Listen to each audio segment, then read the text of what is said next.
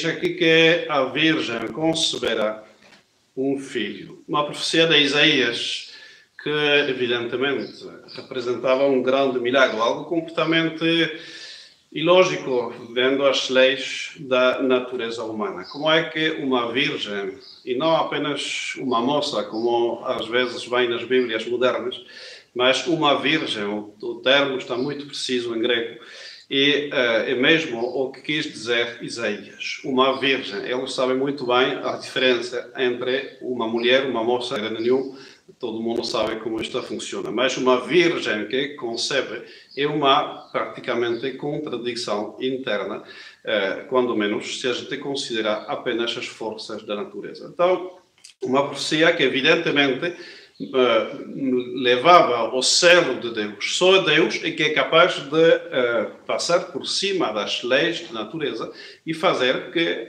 a natureza funcione, pois de um modo superior ao mundo natural, um modo sobrenatural, quando menos preternatural. Deus intervém diretamente, a virtude do Espírito Santo, às forças da própria natureza. E então, aquela promessa de esta Virgem, que faz um eco a uma promessa mais longínqua ainda, porque é a promessa feita mesmo a Adão e Eva, dessa mulher que ia esmagar a cabeça do, eh, da serpente e cuja geração também lá em singular, ou seja, nosso Senhor Jesus Cristo, ia esmagar a cabeça do demônio, pois eh, encontra agora nesta festa da Anunciação de Nossa Senhora o início da sua reimaginar-nos um pouco neste, neste quarto de Nossa Senhora. Nossa Senhora que desde pequenina viveu no templo como uma virgem consagrada, uma espécie de religiosa,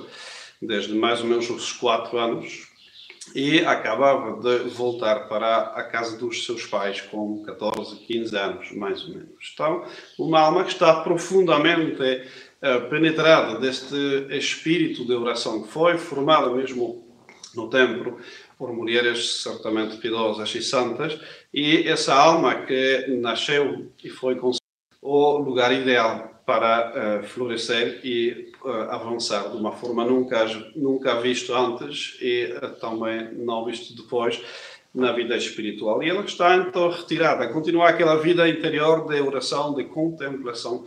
E os Santos Padres dizem que justamente estava a meditar esta profecia da Virgem que iria conceber um filho Obviamente, na sua humildade, a gente vê a surpresa quando aparece o anjo, não apenas por ver alguém entrar no seu corpo, o anjo aparece em forma corporal, porque Nossa Senhora pois precisava vê-lo com os seus olhos, como todos nós, quando há uma aparição eh, eh, de um espírito, Deus permite que estes pois, tenham uma forma acessível aos nossos sentidos, mas Nossa Senhora pois, está surpreendida mais do que pela presença do anjo, pela proposta deste. Como será isto, já que estou na decisão de não conhecer homem? Ela é a Virgem, ela o sabe, é uma decisão muito pouco comum, quase única, talvez no Antigo Testamento, essa virgindade que não era uma coisa normal nesta época. É o Novo Testamento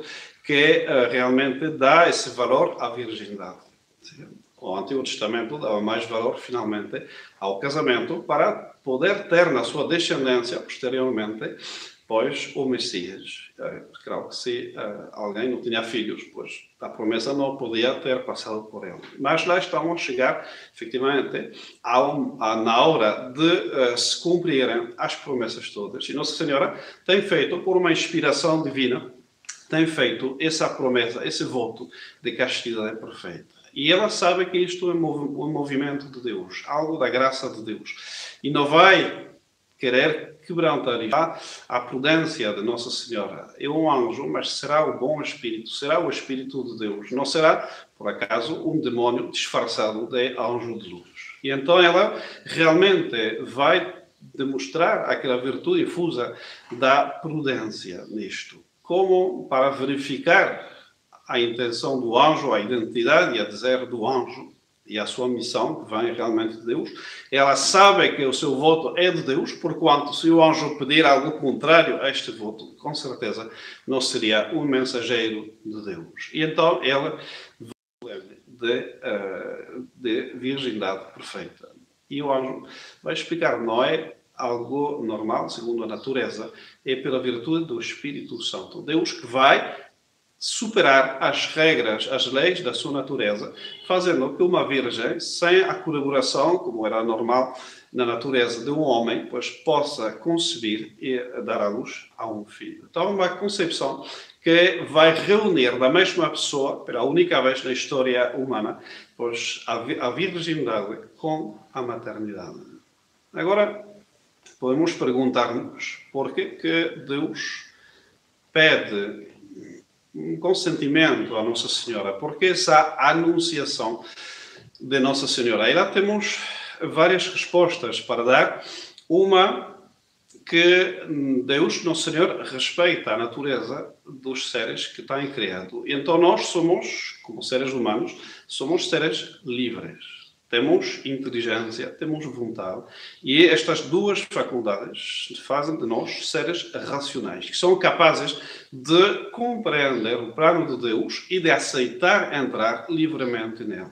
Nós somos como são criaturas de Deus, mas criaturas irracionais, porquanto obedecem a cegas leis naturais que Deus tem posto neles, mas não realmente precisam de, eh, e não podem, aliás, dar o seu consentimento. Nós somos, juntamente com os anjos, que têm uma natureza ainda mais perfeita do que a nossa, mas estamos completamente por cima daquele reino mineral, vegetal ou animal, está, pertencemos ao, ao reino, finalmente, dos seres que temos um espírito. E então Deus vai respeitar, de aceitar livremente colaborar com Deus, o qual, evidentemente, colocar num nível de dignidade absolutamente inaudito. Imaginem, o universo todo está suspenso à resposta daquela moça eh, de 15 anos que está no seu quarto a rezar.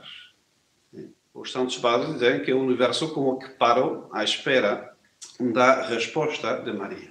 Ela é perfeitamente livre, no entanto, Deus sabia, obviamente, a resposta demonstrar esse mistério da graça de Deus que nos move a fazer o bem sem violentar a nossa liberdade.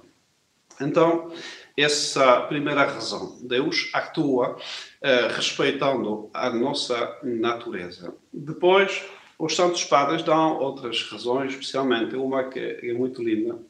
Diz Santo Agostinho que Nossa Senhora concebeu antes espiritualmente do que fisicamente. Ou seja, que era importante que Nossa Senhora recebesse Nosso Senhor Jesus Cristo na, su na sua alma, precursores da devoção ao coração imaculado de Maria, pois Nossa Senhora recebe Nosso Senhor no seu coração, concebe-o no seu coração antes de concebê-lo eh, no seu corpo. E Santo Agostinho vai ainda mais longe, diz que era maior ou ter concebido Nosso Senhor Jesus Cristo pela fé do que ter sido propriamente, uh, de ter concebido uh, a sua própria carne. Para vermos a, a dignidade da, uh, da vida espiritual e da fé. Santo Agostinho que afirma isto, e está por Santo Tomás na Suma Teológica. Que era, porque, claro, é como todo, as nossas orações, por exemplo, nós rezamos o terço. Se dizemos as palavras, já é bom, mas não é suficiente. Nós temos é de pôr a alma nestas palavras, ter essa atenção, eh, não apenas sobre o sentido das palavras, mas a intenção de adorar Deus, de louvá-lo e de eh, unir-nos com Ele. Então, essa parte espiritual sempre é maior. A concepção carnal, pois era importante, obviamente, é o que formalmente faz dela a mãe de Deus, mas, no entanto, não seria nada especial no sentido de, do mérito de Nossa Senhora se não tivesse ela, pois primeiro, com Nosso Senhor no seu coração. Então, uma resposta um pouco, talvez, surpreendente que dá São Tomás, mas que demonstra a grandeza da nossa união de Deus com a fé. Outra razão que dão, uh, especialmente São Tomás, é que desta maneira, Nossa Senhora era como mais consciente e podia dar um maior testemunho do que estava a acontecer. Evidentemente, pois, eh, seria um pouco curioso Deus ter uh, feito semelhante milagre com uma pessoa que ia ser tão ligada avisar ela. Isso não faz sentido nenhum. Então, a perfeição da sua missão, tanto como Mãe de Deus, como como Redentora, corredentora, pois exigia que Nossa Senhora fosse perfeitamente consciente do que estava a acontecer. Obviamente, essa, essa consciência, essa, esse conhecimento vai avançar cada vez mais. Temos várias citas nos, no, nos Evangelhos em que se diz aos seus pais, então Maria Santíssima no meio, eles não compreendiam bem estas palavras. Então, o Senhor vai, alguma vez, ainda, por deixar São José e Nossa Senhora um pouco surpreendidos. O que é que se passa? Por que, que ele atua desta maneira? No entanto, obviamente, era importante que sobre a natureza exata da sua missão, Nossa Senhora fosse, pois, eh, bem consciente do que estava a dizer. Porque obviamente, ela aceita ser, neste momento, a mãe de Deus, aceita ser a mãe do Redentor, e ela conhece, conhece essa profecia de Isaías, conhece também todo Isaías, também as profecias que dizem respeito à paixão de nosso Senhor Jesus Cristo. Então, ela sabe muito bem o que comporta aquilo de ser a mãe do Salvador, com um bebezinho uh, lindo, mas ela sabe que aquilo termina na paixão e morte de nosso Senhor Jesus Cristo, descritas com luxo de pormenores de, uh, nas profecias, especialmente de Isaías. Então, ela precisava de aceitar também a sua parte da, da, da, da, da missão do Verbo de Deus da Terra, porque ela é muito próxima, o mais próximo que podemos imaginar. Então, temos essas razões que uh, uh, da São Tomás também uma última. É a mulheres e então uh, representa a natureza humana, não a humanidade teologia moderna e errada. Não, a natureza humana. Ela vai dar o seu consentimento para demonstrar o como casamento, um matrimônio espiritual que vai se realizar pela graça de Deus entre as nossas almas e o próprio Deus. E então, essa vida espiritual, como é comparável a uma espécie de matrimônio, pois requeria também um consentimento. Assim como eh, no, no sacramento do matrimônio, o sacerdote pergunta câmbio de consentimentos é que formaliza essa união é o sacramento. Pois lá também há uma espécie de, de, matrimônio espiritual entre Nossa Senhora e o Espírito Santo, que prefigura e é o modelo da nossa união com Deus pelo batismo, pela graça santificante. Então, uma festa, evidentemente, muito importante para nós, de relembrar. Uma, porque é o acto fundador, finalmente, da, eh, da eh, encarnação e da redenção que Deus começa a realizar praticamente neste momento. E dois, primeiro, para valorizarmos aquela vida espiritual. Relembrem essa cita que dei no começo de Santo Agostinho. Era mais digno, pois, esse acto uh, de receber Nosso Senhor pela fé do que recebê-lo no seu próprio corpo. Então não uh, valeria nada, pois há, há, o ser mãe se não tivesse essa uh, maternidade espiritual ao mesmo tempo. Então, para nós também, a nossa vida espiritual é primeiro do que nada. Dar a importância de vida a esta vida espiritual. A importância também para nós de conservar o ambiente. Se Nossa Senhora está disposta, é justamente porque ela vivia neste isolamento que nós, se calhar, padecemos, mas que ela realmente uh, apreciava como o ambiente em que podia ter esse recolhimento, essa união com Deus. Então, também aproveitemos esses tempos especiais. Se calhar, de alguma maneira, a Quaresma uh, mais interior, mais recolhida que muitos de nós vão passar. Sim, porque, pela força das coisas, a gente está em casa e depende de nós seguir o exemplo de Nossa Senhora, estar com os livros sagrados, com a, a, a, a leitura espiritual, no seu catecismo, participava nas, nas, coisas de casa, mas nós temos essa, essa possibilidade e podemos também estragá-la, porque temos imensos meios eh, modernos de trazer o mundo e a agitação e a, e a dissipação uh, por dentro de casa. a internet, a televisão, isto, aquilo, outro. Ou seja, há muitas maneiras, a música, inclusive, que não é uma coisa má, mas também não é normal viver num concerto perpétuo, seja DS. Então, eh, temos muitas formas de estragar essa graça que Deus nos faz. Uma graça um pouco especial, um pouco áspera, um pouco aproveitar. Deus nos manda isto através de uma doença, através de um governo, através de leis que podemos gostar ou não. Mas a realidade é que Deus vale ser todas as coisas para a nossa santificação. Então, temos com certeza um grande modelo em Nossa Senhora neste episódio da Anunciação. Que se um anjo de Deus viesse para a nossa casa, a ver se nos encontra também a nós, pois nessa disposição de meditar, de contemplar, de interiorizar essa revelação de Deus.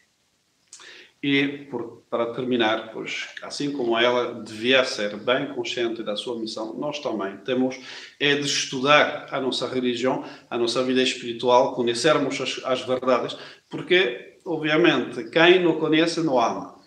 Isso é, é, é uma regra absoluta. Ou seja, uh, as crianças brincam, têm, têm dois anos, uh, um tem um brinquedo, outro ainda não viu, não passa nada. É só o, segundo ver o brinquedo do primeiro, veio, conheceu e já quer tê-lo também e começa uma briga, uma discussão. Então, enquanto nós não conhecemos, pois não amamos. E quanto mais conhecemos, mais vamos amar. Por isso que este tempo de sossego obrigatório, este tempo de vida espiritual forçada, eh, de certa maneira, pois é uma graça, com certeza, uma graça bem grande para entrar nessa contemplação, nesse silêncio. Então, por favor, nós tragamos isto com uh, diversões abusivas e com perdas de, de, de, de, tempo. Então, vamos pedir a Nossa Senhora justamente, pois, essa grande graça de uh, profundizarmos na nossa vida espiritual e por isso que a partir de hoje à noite tentarei dar todos os dias um pequeno curso sobre a vida espiritual, porque é a única coisa que realmente conta. Ou seja, podemos fazer ou não fazer muitas coisas na vida, mas esta, em qualquer estado de vida, é a nossa vida espiritual. E curiosamente é algo que pouco ou nada se fala. Se as regras, que, como é que funciona aquilo, em que consiste exatamente. Quem sabe rezar hoje em dia? Pois quase ninguém. Então é importante pois termos uh, noções e mais que noções, pois uh, conceitos bem, bem claros sobre isto, por isso a razão de, deste curso que uh, vamos começar a dar desde hoje. Em nome do Pai, do Filho e do Espírito Santo. Amém.